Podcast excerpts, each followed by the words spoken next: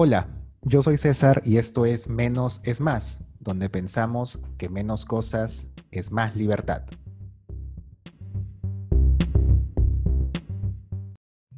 Para el episodio de hoy tenemos compañía. De hecho, al iniciar este, esta aventura del blog Menos es Más, me di con la sorpresa de que había gente fuera de mi país, fuera de Perú, que también estaba en esta corriente. Algunos iniciándose, algunos quizás ya con algo más de tiempo, pues en diferentes circunstancias. Tenía algunos seguidores de Argentina, Chile, Colombia, y me sorprendió que había varias personas de Costa Rica, que es un país que no conozco pero mediante redes sociales, en este caso Instagram, pues hice, una hice amistad con una persona por una coincidencia. Yo buscaba también en Spotify un podcast sobre minimalismo y encontré uno que se llama El diario de una minimalista. Publiqué en historias que me había quedado pegado con ese podcast, lo había escuchado con mi esposa, y de pronto me responden la historia y me dicen, gracias César, qué, qué, bueno que te haya gustado el podcast. Y digo, ¿en serio eres tú? No sabía, no nos conocíamos. Y pues así inició esta aventura. Y esta amistad, a buena cuenta. Les presento a Fiorella Vega, ella es de Costa Rica y pues Fiorella, adelante, preséntate. Muchas gracias, César. Es un privilegio de verdad estar por acá ahora que lo contabas, la verdad sí considero que fue una, una coincidencia el habernos encontrado, pero pues me encanta, me encanta esta oportunidad. Jamás y esperé que pudiéramos grabar un podcast juntos, en realidad. Este mundo del podcast es muy nuevo para mí, pero pues sí, me llamo Fiorella Vega, tengo 25 años, soy de Costa Rica y tengo poco menos de un año de ser minimalista y me encanta compartir esta filosofía de vida porque verdaderamente somos minoría, aún los minimalistas, pero encontrarte y engancharme también con tu podcast, porque fue algo mutuo, eh, me ha hecho creer que puede haber una tribu de minimalistas en el mundo y que podemos llevar esta, esta filosofía a muchas personas más. Buenísimo, ¿no? Sería como una mini tribu. Exacto. De hecho, tuvimos una reunión también grupal hace poco, hace como dos semanas o semana y media quizás, donde hubo también gente pues de Argentina, Colombia, Chile, Perú, y este fue buenísimo también. Sí, totalmente, fue muy interesante. Creo que eh, en todos los países hay perspectivas diferentes, pero poco a poco se va expandiendo. De momento, creo que en esa reunión, de hecho, te lo comenté, los países en los que más veo el minimalismo es en, en Argentina, en España, en México, pero en el resto de países son poquitos, son contadas las personas que lo practican. Es verdad. En Costa Rica, ¿cómo, cómo se viene llevando esta, esta movida o esta tendencia, este estilo de vida en todo caso? La verdad no puedo decirte que conozco personas que lo practiquen. Deben haber, definitivamente deben haber, pero no conozco aún. No me he topado con ninguna persona. De hecho, cuando hablo, hablo perdón, sobre minimalismo, muchas veces las personas me preguntan qué es ¿verdad? Porque no tienen ni siquiera idea de qué es. Entonces, trato de abordarlo, pero, pero no saben, no saben en general. Acá lo que sí es un movimiento muy fuerte es el tema ecológico, ¿verdad? Que pues puede ser una de las ramas del minimalismo como tal, pero no, no minimalismo en sí. Acá la gente tiene mucha conciencia porque Costa Rica es un país muy verde. Entonces la gente sí practica mucho el tema de residuos, de, de zero waste, pero minimalismo, no, no conozco muchas personas y si hay, me encantaría conocerlas en algún momento. Qué bueno, qué bueno. En Perú, por ejemplo, yo también he tenido una experiencia muy similar a la tuya.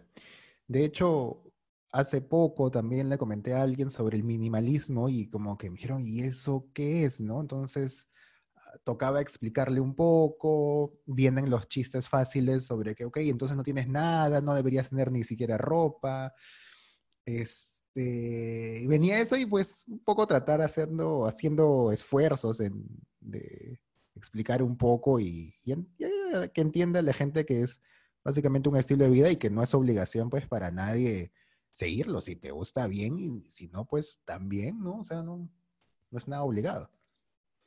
Sí, sí, en eso comparte completamente la opinión. Creo que también suele suceder que cuando uno habla sobre minimalismo, las personas preguntan, bueno, ¿y cómo, cómo puedo ser yo minimalista? Y entonces yo creo que es como una filosofía demasiado personalizada. Creo que no podemos darle una pauta a alguien para ser minimalista. O sea, es, es de acuerdo a sus propias creencias, a sus propios conceptos de cosas importantes, a sus propias prioridades. Y la verdad es una pregunta que no sé responder. Yo respondo cómo vivo yo el minimalismo, pero creo que para cada persona es diferente. Y en cada país inclusive debe ser diferente. Acá en Costa Rica la gente no es demasiado consumista, pero claro que sí lo es, ¿verdad? Entonces, eh, no sé qué tan difícil será una transición así. Sin embargo, creo que cuando uno lo decide, pues lo pone en práctica y en marcha y, en poco tiempo se vuelve minimalista. Claro, claro. Igual, de hecho, creo que Latinoamérica tiene algo en común no sé tampoco mucho sobre otros, otros países, otras circunstancias, pero creo que en Perú particularmente, al menos yo soy de, nací a fines de los ochentas, una época súper dura para el Perú, pero súper, súper dura. Niveles de inflación tremendos, escasez pues tremenda, y yo entiendo que mucha gente haya sido criada con esta con este chip de acumular, de tener, de, esta seguridad que te propician algunos objetos, ¿no? Y pues es comprensible, ¿no? Entonces, y, de hecho me lo hizo ver alguien, ¿de dónde era? No me acuerdo si de Argentina o Chile, donde puse, puse yo una historia hace también una semana o dos, si es que alguien estaba lidiando con, con el desapego de algunos objetos por parte de personas de la tercera edad, adultos mayores. Y me hizo también entender que pues hay adultos mayores que le han pasado peor que nosotros. O sea, nosotros estamos en una situación súper privilegiada. Y era pues muy costoso tratar de inculcar o exponer o, o, hacerles entender o explicarles un poco sobre el minimalismo, pues porque para ellos la seguridad radica en, los objetos, en tener mayor cantidad de objetos, quizás. Sí, exacto. Yo creo que, bueno, y de eso es un tema que, la verdad me apasiona muchísimo. Eh, uno de los episodios que, he grabado habla sobre el, el, tema de ser, de hacer, de tener. La verdad es que me parece que es generalizado a casi todos los países en donde se le enseña a la gente que es de acuerdo a lo que tiene, ¿verdad? Entonces, si tienes poco, eres poco, no eres alguien importante, no eres alguien valioso. Y, también el hecho de tener que hacer y hacer y hacer para tener, creo que no, no es la fórmula correcta, ¿verdad? A partir del ser, yo, yo puedo llegar a hacer muchas cosas y en base a lo que yo haga, llego a tener. Pero es, un, es todo un proceso cambiar ese pensamiento, ¿verdad? Son creencias eh, pues muy enraizadas a las personas y que si no se tiene un nivel alto de conciencia, no se pueden entender con claridad. Es probable, es probable. Y bueno, si es que alguien desea cambiar un estilo de vida o el estilo de vida que está llevando no le, no le hace mucho sentido, no le hace sentir bien, pues, pues hay, hay formas de cambiarlo, ¿no? Pero si es que no tiene ningún problema, pues el minimalismo, como digo siempre, no es una obligación y no es que lo tengas que aplicar sí o sí, es si te va bien y si te va, y si no, pues no. En tu caso, ¿cómo fue que te enteraste o cómo te diste cuenta? ¿Cómo lo adoptaste? ¿Cómo fue? Bueno, mi historia con el minimalismo me encantaría eh, decir que no empezó por lo material, pero la verdad es que sí. la mayoría de minimalismo. Pero es normal, sí, es normal, es normal. Bueno, yo eh, tenía mucha ropa antes, mucha no, tampoco tenía tanta, pero sí tenía muchísimo más de la que tengo ahora, evidentemente. Y me di cuenta que una fundación de acá del país estaba eh, recogiendo donaciones para, para, familias necesitadas. Entonces, pues me conmovió mucho la causa Yo dije, no, ahí en el closet tengo muchas cosas que no uso hace no sé ni cuánto tiempo, cosas que ya ni siquiera me representan porque no tienen nada que ver con, con la persona que, que soy ahora o, o, con el estilo de vestir que tengo ahora. Entonces, bueno, empecé a sacar mucha ropa y la metí en bolsas, pero me quedé con, no sé, ocho blusas, dos pantalones, o sea, me quedé con una cantidad súper limitada de cosas. Eh, las doné, fue súper satisfactorio pero cuando regresé a casa y veía mi closet, yo decía, pero ¿qué es esto? No tengo que ponerme. No tengo que ponerme entre grandes comillas, ¿verdad? Porque con dos jeans y ocho blusas visto todo un mes, pero bueno, en ese momento no tenía que ponerme. Así que yo dije, bueno, ok, tengo que buscar la forma de em, combinar esto. Y empecé a ver videos en YouTube sobre eh, cápsulas de armario, sobre cómo combinar, sobre básicos. Entonces me di cuenta que realmente me gustaba el tema de tener pocas prendas que fueran muy combinables entre sí. Em, y en medio de video y video, pues evidentemente llegó un video minimalista. Y como que el primer video que vi, no recuerdo de quién fue, sé que fue algo de ropa, pero me enganchó mucho el tema de tenga solo lo que necesita. O sea, no tenga más de lo que no necesita. Entonces me quedé viéndolo y comencé a buscar más y a buscar más y a buscar más y cuando me di cuenta había pasado todo el fin de semana viendo sobre minimalismo y fue como un despertar. Yo dije, esto es lo que yo quiero en mi vida. O sea, a pesar de que yo no tenía demasiadas pertenencias, pero sabía que podía hacer un detox muy grande. Y pues a partir de ahí empezó el camino, comencé a aprender y aprender y a irlo aplicando en todas o casi todas las áreas de mi vida. Y hasta el día de hoy continúo aprendiendo, pero creo que ya no vuelvo atrás, o sea, ya no hay marcha atrás porque este estilo de vida me da muchísima paz y me hace, me permite ser lo que, lo que yo quiero ser en realidad. Sí, sí, eso, de hecho, a mí también me pasa. En mi caso, a mí y a mi esposa, que pues compartimos evidentemente un hogar.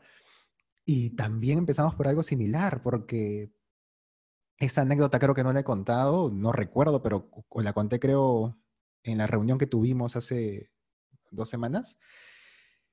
Mm, nosotros queríamos poner ciertos adornos en el primer departamento que teníamos rentado, pero la dueña no nos permitía pues ni poner un clavo, no, no clavar nada en las paredes, ningún adorno, nada, porque pues, eran sus reglas, ¿no?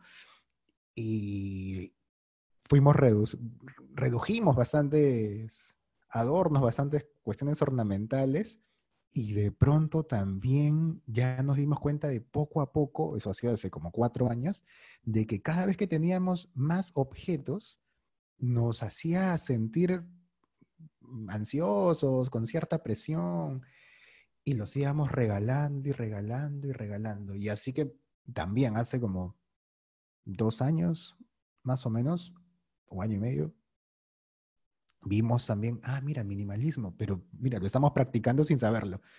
Porque teníamos pues nada, dos, tres muebles, la mesa, lo que necesitamos, y siempre era como que, mira, si no lo, si no lo necesitamos, pues que lo, que lo use alguien que lo necesite. Y en buena hora, ¿no? Y así también por lo material, y también creo que tú has iniciado eso, como dices, inicié por lo material, yo también, y después vas decantando esto a distintos ámbitos de tu vida, ¿no? Sí, exacto. Bueno, empezó por, por esa parte, pero yo ahora tengo como las cuatro P del minimalismo. De hecho, no, era. No sé qué es eso. No sé qué es eso. No sé qué Te es eso. Te voy a contar. no iniciaron siendo cuatro Ps, ¿verdad? Tenían nombres diferentes. Pero yo quise ponerle P porque creo que así es una forma más sencilla de explicarlo. Teniendo una minimalista, porque para mí el minimalismo es eso, tener una lista reducida y aquí una, viene la... Una mínima espacio lista. Mínima lista, buenísimo. Exacto, Esa, creo que es la, definición más clara, más concreta que he logrado darle a alguien, porque en sí explicarlo es un poco complejo, pero sí, una mínima lista, y aquí vienen las cuatro P's, de personas, de pertenencias, de prácticas y de... Se me fue la última. ¿De ya me acuerdo. Ok, relaciones, objetos, prácticas y pensamientos. La cuarta P es de pensamientos, ¿ok? Esas son mis cuatro P del minimalismo. Entonces, digamos que lo aplico en muchas áreas, pero pues ha, ido, ha sido un proceso aplicarlo en cada área, ¿ok? Empezamos por pertenencias. Ya una vez que yo saqué mi closet, comencé a sacar todo, absolutamente todo, y a cuestionarme, ¿ok? ¿Esto para qué me sirve? ¿esto para qué me está funcionando? Eh, no sé, hasta una almohada. Debo confesar que hasta el día de hoy el único objeto que me ha costado mucho, mucho eh, desechar o regalar es un osito de peluche que me regaló mi abuelita por el valor emocional que tiene. Me ha costado un montón, de verdad, pero, pero sé que en algún momento se va a ir. Sin embargo, estoy dando tiempo cuando me nazca hacerlo. Eh, en cuanto a pertenencias, creo que eso es lo único que retengo, por decirlo de alguna forma. En cuanto a personas, hacer una lista, una mínima lista de personas es complejo, porque pues siempre están esas condicionantes de, ay, va a pensar que pues que no me importa o que no lo tengo presente o mil cosas, ¿verdad? Pero finalmente hay personas que son esenciales y otras tantas que, que están en el camino, pero no, no, tal vez no van dentro de esa lista. Entonces, ese fue muy complicado, hacer minimalismo en mis relaciones fue bastante complejo. Sin embargo, creo que lo logré y tengo mucha paz, mucha paz respecto a las personas que tengo en mi vida porque me llenan de luz y me aportan muchísimo. Eh, después, en cuanto a pensamientos, muchísimo, muchísimo, porque creo que pues el flujo mental nunca se detiene y la mayoría de pensamientos que tenemos no nos construyen de la forma en la que quisiéramos, o por lo menos no si, si tratamos de, de ser conscientes de ellos. Entonces, eh, ir quitando de la lista muchos pensamientos que no quería tener y creencias limitantes me ha dado muchísima paz. Y finalmente de prácticas, porque yo creo que eh, en una vida minimalista las prácticas o los rituales, como yo le llamo, son esenciales. Eh, vivir una vida lenta, una vida consciente es muy importante. Entonces, pues yo tengo mis prácticas durante el día que no me pueden hacer falta y que creo que van dentro de ese minimalismo porque antes iba corriendo por la vida y no me daba cuenta del paso del tiempo ni, ni de en qué lo invertía, ¿verdad? Entonces esas son las cuatro pues, personas, pensamientos, pertenencias y prácticas. Qué bueno, y eso lo has inventado, tú lo has leído en algún lado, no sabía. Lo he inventado, por decirlo de alguna forma, porque como te digo, inicialmente no decía pertenencias, decía objetos, y no decía personas, decía relaciones, pero yo decía, tiene que ser más práctico de explicar, tiene que ser más práctico. Claro, claro. Y ya pues lo encontré, yo dije, ok, son mis cuatro P del minimalismo y eso, eso es lo que la gente me va a poder entender con mayor facilidad. Oye, buenísimo, está bueno, está bueno. Y un poco lo que hablábamos también, y de hecho la idea original de este podcast cuando decidimos eh, hacerlo era mostrar un poco que también pues no todos los minimal, no todos los los que están pues inmersos en este estilo de vida o los que practicamos un estilo de vida minimalista, somos exactamente iguales. No es que todos tengamos que hacer exactamente lo mismo, no es que, como tú bien dices, si tú tienes un oso de peluche, pues yo tengo libros, o sea, yo tengo otras cosas, yo tengo de repente un adorno que me regaló mi hermana, eh, pues unas plantitas que me regaló mi madrina, qué sé yo, etcétera. Y no todos tenemos que tener exactamente los mismos objetos, ni tampoco los mismos hábitos, ni los mismos rituales, como les dices tú. Este, y por ahí también va el tema, ¿no? Que a veces uno piensa, ah, todos los minimalistas son iguales, tienen en su casa un colchón donde duermen y una mesa con una silla y punto. No es tanto así, ¿no? No, yo creo que, por lo menos por lo que he podido ir viendo en el tiempo y, y, las personas que he topado, todos los minimalistas tienen una filosofía diferente. Siempre la premisa es que menos es más, como tu blog, ¿verdad? Que la calidad siempre se va a anteponer a la cantidad, pero yo creo que todos tenemos como una filosofía detrás, ¿verdad? Yo creo que en tu caso, pues es mucho el vivir ligero. Ya casi me explicas si estoy bien o, o si no he captado todavía el mensaje correcto. Sí, sí, sí, sí. Sí, ok. En mi caso, pues mi filosofía, en resumen, en una frase que me tomó trabajo encontrarla, pues es que lo esencial está dentro, no está afuera. Porque yo en lo personal le daba mucha importancia a lo de afuera. Llámense personas o llámense objetos. Siempre todo lo de afuera era muy importante. Y cuando yo decidí volver la mirada al interior, ahí fue donde encontré lo que era esencial para mí, ¿verdad? Claro. Y todas las respuestas las llevaba dentro, aunque a veces costaba un poco llegar a ellas. Así que lo que trato de explicarle a la gente y el propósito en realidad no solo de mi proyecto, sino de mi vida en general, es justamente eso, que encuentren que lo esencial lo llevan dentro de sí mismos. Sin embargo, he conocido minimalistas para quienes el tema ecológico es la premisa, para quienes el tema de, objetos es la premisa. Inclusive hace poco descubrí una minimalista que su tema es la fe y me llamó poderosamente la forma en la que lo enlazó al minimalismo.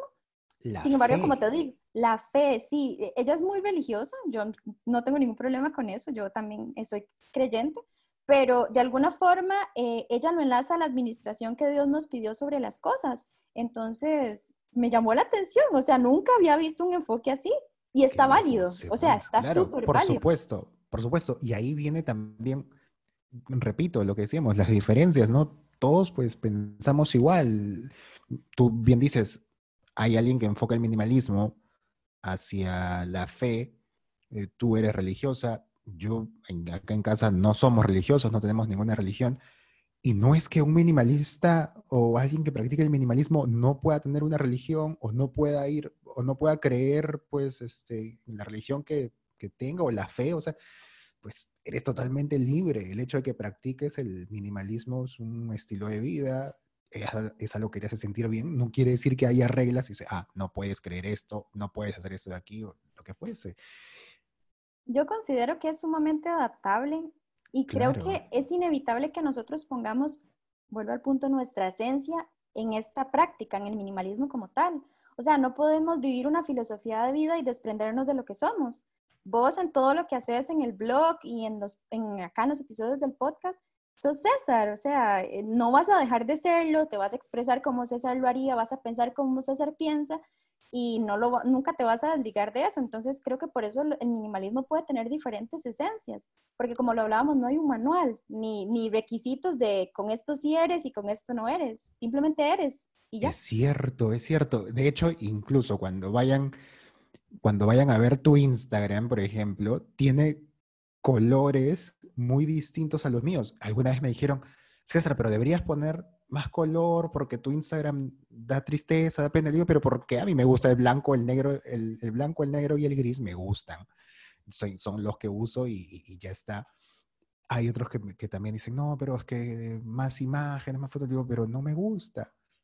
No, no. En cambio, por ejemplo, yo veo tus posts son bastante más coloridos, bastante más mm, con cierta vida. Este, los mensajes que también das son bastante más alentadores llena de emoción tu, tu, tu blog, ¿no? Entonces, el mío, el mío es bastante más como que ya, bueno, no hagas esto, entonces deja de hacer. Práctico. Pero es que así, así eres y creo que eso es lo que te hace especial, lo que te hace valioso, lo que en general a todos nos hace valioso. A todos, claro. No podemos simplemente dejar nuestra identidad por volvernos minimalistas y es que como, como Pío es súper colorida, como César es práctico, entonces yo tengo que ser súper colorida práctica. No es así. Para nada. Realmente creo que más bien cuando las personas se meten en ese, como en ese prototipo, es cuando realmente la filosofía no cumple el efecto que debería, ¿verdad? Y las personas terminan cansándose y mejor esto no, porque no es lo que yo buscaba, es lo que otra persona ha adaptado a su vida y, mi vida es diferente. Claro, cuando se convierte más, se convierte en una, en algo forzado, ¿no? En algo que realmente no es lo que tú quieres. Que de hecho sí he visto algunas personas que, que se nota pues que no, y no digo con, con, el estilo de vida del minimalismo, en general con cualquier estilo de vida, que se nota que están forzando algún, algún, alguna forma de vivir, alguna forma de llevar el día a día, que realmente no les hace sentir bien. Entonces, pues quizás por ese camino no es, ¿no?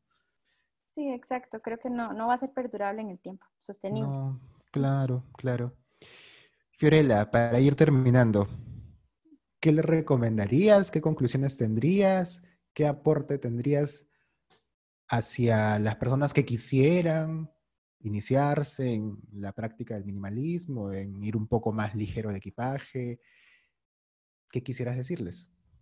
Yo creo que el paso uno, y tal vez en esto sí eh, sí podría generalizar, que es el paso uno, es primero hacer un cambio en el chip mental, realmente entender cuál es mi intención para incursionar en el mundo del minimalismo, qué es lo que quiero lograr a través de esto, porque si no tengo una intención clara, vuelvo al punto, en algún momento lo voy a abandonar, entonces decir, ok, yo quiero vivir una vida más ligera, quiero tener más paz, o quiero ver mi casa más despejada, o quiero encontrarme, no lo sé, la intención igual es muy propia, pero que sí tengan una intención clara para entrar en esto, porque cuando la intención es fuerte, cada vez se van a interesar más y más y van a irlo esparciendo alrededor de toda su vida en cada aspecto y van a poder también pues llevar esa, esa intención a otros, que otros se quieran contagiar y, y contarle a los demás y a final de cuentas muchos podamos vivir una vida ligera, sin un equipaje tan pesado,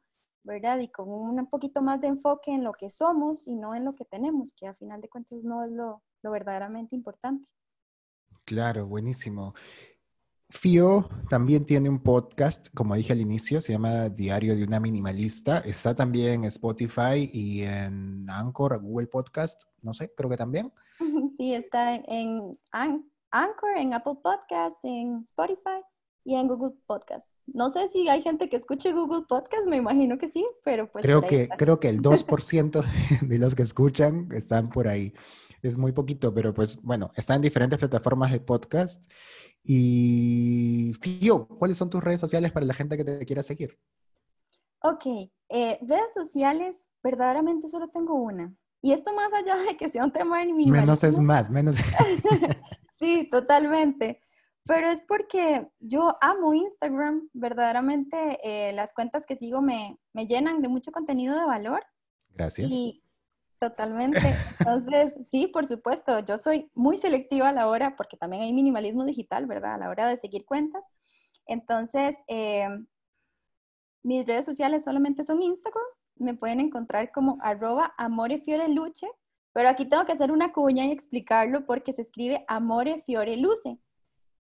Digo luce porque es una palabra italiana, entonces así se dice, pero he tenido confusiones porque la gente se dice amore fiore luce y no, se dice amore fiore luce, significa amor, flores y luz, que básicamente es parte de lo que yo considero que soy, ¿verdad? Mi nombre es de origen italiano y significa florcita, entonces para mí las flores son, son muy importantes en mi vida y la cuenta se llama así. Igual también me pueden buscar por el nombre de usuario, como Fiorella Vega, y tiene un slash y dice minimalismo, entonces creo que en cualquiera de las dos vías podrán encontrarme por ahí. Buenísimo, entonces arroba amore fiore luce, que se escribe amore fiore luce. Igual lo voy a poner en el texto de este podcast. Y si no, y si no, también pueden entrar a, a, mi Instagram, arroba menos es más blog. Y dentro de las personas que sigo también está Fiore, que a mí eh, su contenido también me parece muy interesante. Fiore, muchísimas gracias por esta conversación. Quizás después tengamos otro tema también para conversar y un poco difundir este estilo de vida de, minimalismo, estilo de vida simple, estilo de vida ligero, pues llámenlo como quieran, pero por ahí va la idea. Muchas gracias, Fiore. Muchas gracias a ustedes por estar aquí en este podcast, en este espacio. Yo soy César. Esto es Menos es Más. Que estén muy bien.